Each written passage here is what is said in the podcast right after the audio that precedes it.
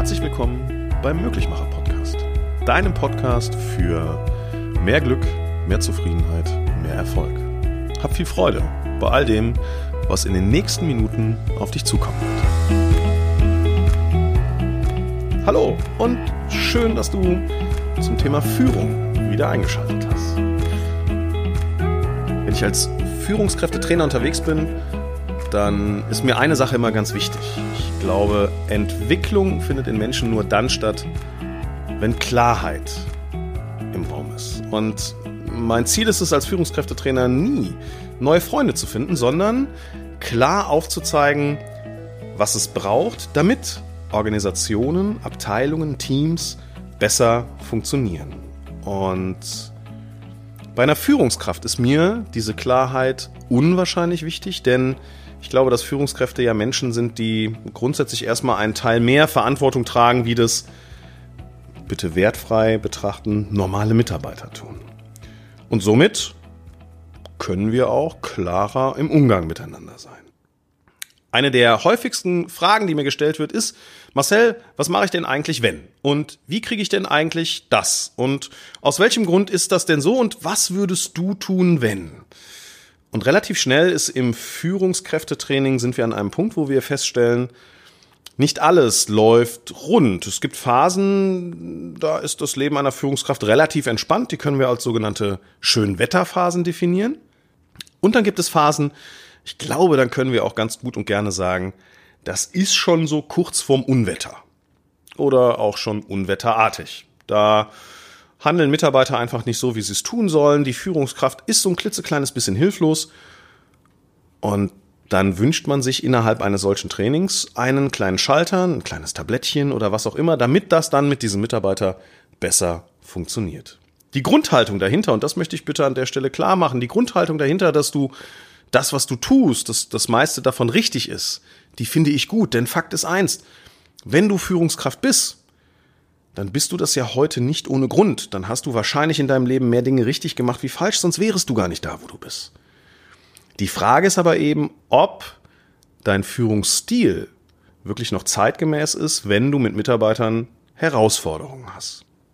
Und bitte geh nicht davon aus, dass du, wenn du mit 80 Prozent deiner Mitarbeiter, mit 90 Prozent deiner Mitarbeiter alles ordentlich laufen hast, dass du alles richtig machst. Denn ich habe eine Sache gelernt, wenn du dich auf die, und das bitte auch richtig einsortieren, auf diese kleinen Anteile fokussierst in Bezug auf deine eigene Entwicklung, also aus diesen kleinen Anteilen, die nicht so gut laufen, wo du halt wirklich im, im stürmischen und im wellenartigen Umfeld unterwegs bist, also sprich mit Mitarbeitern zu tun, dass die einfach nicht das tun, was du von ihnen erwartest, wenn du dich auf diese Leute fokussierst, dann hast du dein Entwicklungsfeld erkannt. Und das bedeutet im Rückschluss nicht, dass du die anderen jetzt aus den Augen lässt. Nein, die brauchen nach wie vor auch Führung. Aber nur hinzugehen und zu sagen, naja, 80 Prozent funktionieren ja und die anderen 20, das sind so unbelehrbare, damit macht es sich eine Führungskraft aus meiner Perspektive einfach das Leben viel zu leicht. Definitiv. Denn Fakt ist eins, so wie dein Umfeld, also deine Mitarbeiter funktionieren, das ist exakt ein Abbild deines Führungsverhaltens. Denn so wie du führst, verhalten sich deine Menschen. Das, was du vorgibst, setzen deine Leute um und das, was du an Möglichkeiten zur Verfügung stellst, wird von deinen Menschen tatsächlich genutzt. Und wenn du über dein Team nachdenkst, dann ist es mit Sicherheit nicht selten der Fall, dass du dir wünschst, dass deine Leute sich schneller weiterentwickeln, dass deine Menschen eigenverantwortlicher in deinem Sinne agieren, dass die Leute mit weniger Fragen auf dich zukommen und mehr aus dem eigenen heraus agieren. Wenn du dich mit diesen Fragen hm, schon mal beschäftigst, also was kann ich tun, damit die Leute oder warum muss ich denen immer alles beantworten, dann ist diese Podcast-Folge genau die richtige für dich. Denn die Menschen sind nur so, weil du so bist, wie du bist. Und die Menschen können so sein. Und eine Sache ist ganz wichtig zu verstehen, wir Menschen arbeiten immer, und da kann sich niemand von freisprechen, nach dem Minimalprinzip. Das heißt, nach Möglichkeit minimaler Aufwand für maximales Ergebnis. Und wenn du dich jetzt einmal in die Arbeitnehmerposition hinein versetzt, also ein Mitarbeiter innerhalb deines Teams, dann ist es erstmal menschlich nachvollziehbar, dass Menschen folgendermaßen agieren, dass sie sagen, ich liefere minimalen Input und bekomme dafür maximalen Ertrag. Das ist ein Prinzip, was in dieser Wirtschaft grundsätzlich funktioniert. Dazu haben wir Menschen erzogen und dann ist es nicht verwerflich, dass auch Mitarbeiter genau nach dem Prinzip agieren. Und ich nehme gerne ein Beispiel, wenn ein Mitarbeiter zum Vorgesetzten kommt, zum Chef kommt und sagt, Mensch, Chef, wir haben ein Problem. Dann habe ich zwei Dinge im Leben gelernt. Das erste ist, es gibt dann Chefs, die sind hoch motiviert, die wollen als Mitglied des Teams gemeinsam für eine Lösung sorgen und sagen, Mensch, gib mir das, ich kümmere mich drum und du kriegst dann in einer Stunde, in zwei oder in einem Tag kriegst du eine Rückmeldung, wie du weiter agieren kannst. Frage eins ist, wer führt gerade wen? Na, das war gemein, aber ein kleines bisschen Wahrheit ist da auch drin.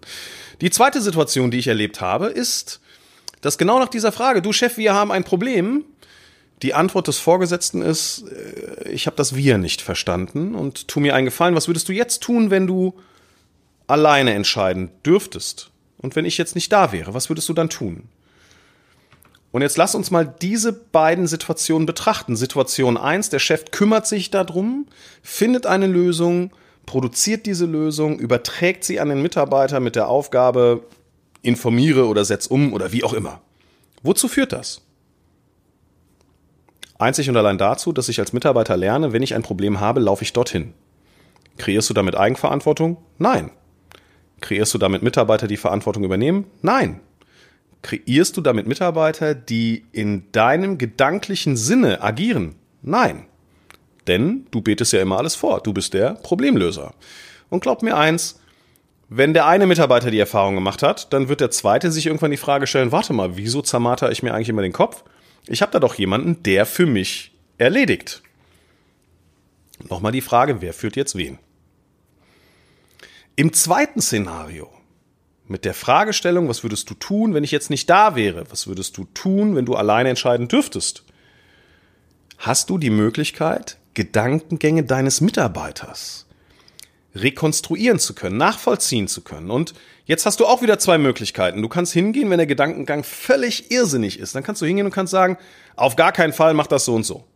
Damit tötest du Motivation, damit ähm, schließt du Eigenverantwortung wieder gänzlich aus, denn der Mitarbeiter merkt, wenn er eine eigene Idee hat, wird sie vom Vorgesetzten glatt gebügelt.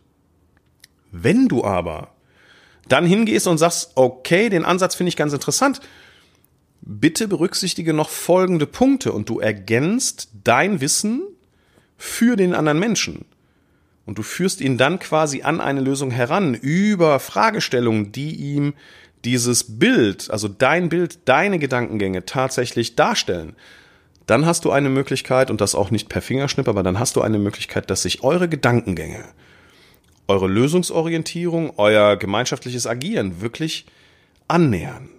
Das heißt, wenn du ordentlich führen möchtest, solltest du dir diese eine Frage stellen, sage ich das, was ich mitteilen möchte, oder frage ich das, was ich mitteilen, sprich sagen möchte? Denn es gibt so eine Aussage, die kommt klassischerweise aus dem Vertrieb. Wer führt ein Gespräch? Immer der, der fragt. Und was ist eigentlich der Unterschied zwischen Gesprächen führen und Mitarbeiter führen? Über das Gespräche führen schaffst du, dass dein Mitarbeiter, dein Mensch sich in deinem Umfeld entwickelt. Das, was du dafür machen musst, ist, dass du anfängst, den Unterschied faktisch zu kreieren zwischen dem Kennen und dem Können von klassischer Gesprächsführung. Denn einem Menschen nur zu sagen, ich erwarte von dir, dass du das und das zu tun hast, führt dazu, dass er unter Druck arbeitet einen Menschen zu fragen, wie er es machen würde. Und da bin ich auch an einem weiteren Punkt, der ganz wichtig ist. Wie oft fragen Führungskräfte, hast du das verstanden? Kannst du das jetzt machen? Ganz ehrlich, welche Antwort erwartet ihr da von euren Leuten? Glaubt ihr allen Ernstes, dass die Menschen in eurem Beisein so mutig sind, dass sie sagen, nein, hab ich nicht verstanden?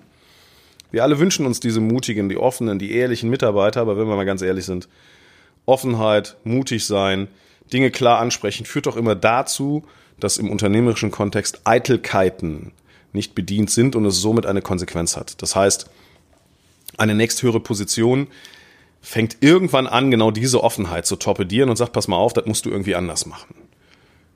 Löst euch doch einfach mal von diesen Eitelkeiten. Seid doch froh, dass da Menschen sind, die andere Blickwinkel haben und wenn ihr kontrollieren wollt, ob da jemand eine Sache, die ihr in Auftrag gegeben habt, verstanden hat, dann stellt doch mal eine andere Frage. Geht doch mal hin und sagt, Mensch, was wären denn jetzt deine ersten Schritte oder wie würdest du jetzt tatsächlich agieren? Womit würdest du jetzt anfangen? Das, was ihr damit bekommt, ist ein Bild aus diesem Kopf heraus und nicht, Entschuldigung, eine emotionslose Antwort ja oder nein. Das Nein kriegt ihr eh nicht. Also es gibt Statistiken darüber, dass gerade in Richtung Führung dieses Nein im, im, im, im wirklich kleinen einstelligen prozentualen Bereich geantwortet wird. Dann hast du schon einen extrem mutigen Mitarbeiter, der dir sagt, nö, habe ich nicht verstanden. Die meisten Mitarbeiter haben dann das Gefühl, okay, wenn ich jetzt Nein sagen würde, wird er wahrscheinlich denken, ich bin blöd oder wird mich als weniger wertvoll empfinden. Also wurschtel ich mich irgendwie durch. Also, dass der Mitarbeiter dann auch mit Ja antwortet, das hat einen tatsächlich sehr positiven Ansatz, denn er ist ja lösungsorientiert, er ist an der Lösung interessiert. Und wichtig ist, dass du diesen Lösungsweg in Form von Führung ebnest. Also, wie genau würdest du anfangen? Was wären jetzt deine ersten Schritte und wie würdest du vorgehen? Über diese Fragestellung schaffst du, dass du ein Bild bekommst. Ist es nicht das Bild, was du dir wünschst? Dann ergänze über Fragen. Alles das, was der Mitarbeiter sich in seinem Kopf selber kreiert, ist eigenkonstruiert und viel, viel mehr wert, entschuldige bitte, als das, was du vorgibst. Denn das kennst du vielleicht aus der Erziehung, aus dem Kindsein, aus dem Jugendlichsein. In dem Moment, wo deine Eltern gesagt haben, pass auf, so und so muss es gemacht werden, da kann es sein, dass so ein klitzekleines Stimmchen in dir laut wird, aus Prinzip nicht. Ich möchte meine eigenen Erfahrungen machen. Und das soll dir einfach nur zeigen. Ich möchte nicht sagen, dass Mitarbeiter trotzig reagieren. Ich möchte dir damit sagen, dass die eigene Erfahrung deutlich mehr wert ist, wie das von außen vorgegebene. Also gib deinem Mitarbeiter die Möglichkeit, dass er sich entwickeln kann, dass er sich in seinem Verhalten, in seinen Gedankengängen, in seinem produktiven Sein sich dir so annähert, dass du dich auf ihn verlassen kannst. Denn wenn wir ehrlich sind, wünschen wir uns doch als Führungskräfte Mitarbeiter, auf die wir uns verlassen können. Wir wünschen, wünschen, uns doch Menschen, die in unserem Sinne arbeiten, agieren, die unsere Gedankengänge nachkonstruieren können. Wie perfekt wäre das, wenn du einen Mitarbeiter, wenn du jetzt einen Mitarbeiter hättest, dem du drei Informationen gibst und er hat das gesamte Bild begriffen. Das, was du an der Stelle begreifen musst, ist, dass das ein Weg ist. Und wenn du Eigenverantwortung haben möchtest, dann musst du diesen Menschen in diese Eigenverantwortung hineinmanövrieren. Und das tust du nicht, indem du der Meinung bist, dass alle Fragen, die gestellt werden, nur von dir beantwortet werden kann. Also gib nicht vor, sondern lass entstehen. Und an der Stelle fällt mir eines meiner Lieblingszitate von Jürgen Klopp ein. Ich glaube nicht, dass die Angst vor dem Verlieren dich eher zum Sieger macht, wie die Lust auf Gewinnen. Und denke da mal bitte drüber nach, was es braucht, damit dein Mitarbeiter diese Lust aufs Gewinnen, diese Lust aufs Erledigen, diese Lust auf das Erreichen eines Ziels was der Mitarbeiter braucht, um genau das in sich zu produzieren. Und wenn ich über Mitarbeiterentwicklung spreche, denn führen heißt für mich, dass du deinen Mitarbeiter entwickelst, dass du deinem Mitarbeiter immer mehr Verantwortung überträgst. Wenn ich darüber spreche, dann mag ich auch dir eine Frage stellen. Wie hast denn du dich in den letzten zwölf Monaten als Führungskraft weiterentwickelt? In welcher Form hast du deinen Wortschatz verändert, dein Führungsspektrum erweitert? In welcher Form bist du so reflektiert unterwegs, dass du dir auch schon mal die Frage stellst, wenn ich die gleiche Situation mit diesem Menschen jetzt nochmal hätte, was würde ich dann anders machen?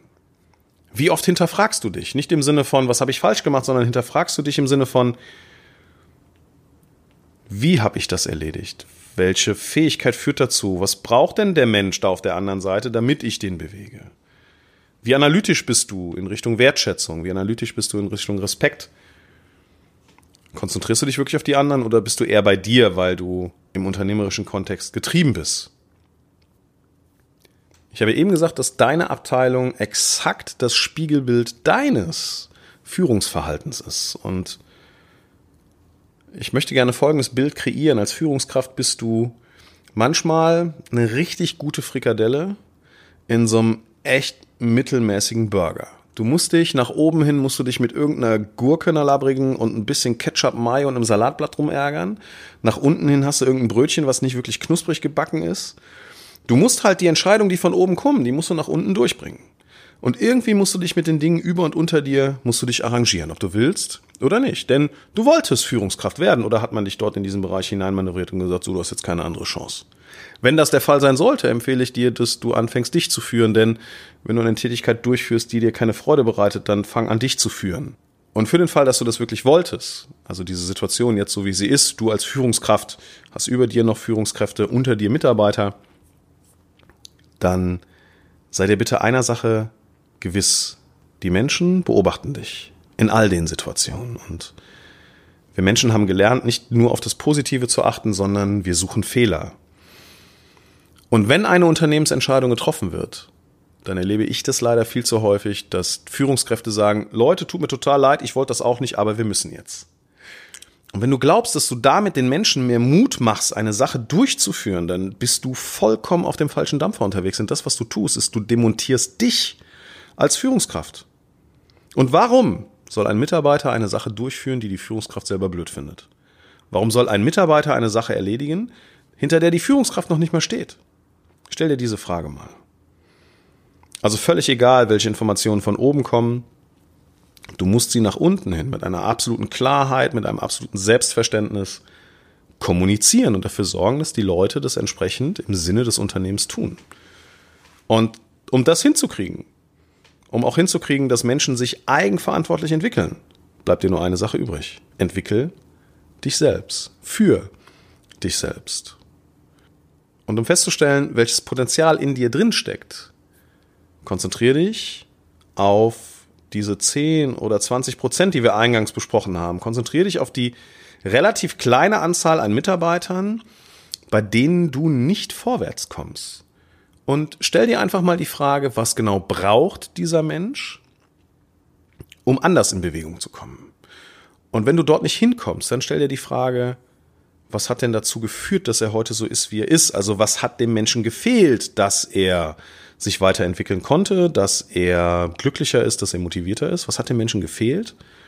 Und dann bist du in der Begründungsfindung. Und wenn du die Gründe gefunden hast, dann kannst du dir überlegen, was braucht er also im Rückschluss damit?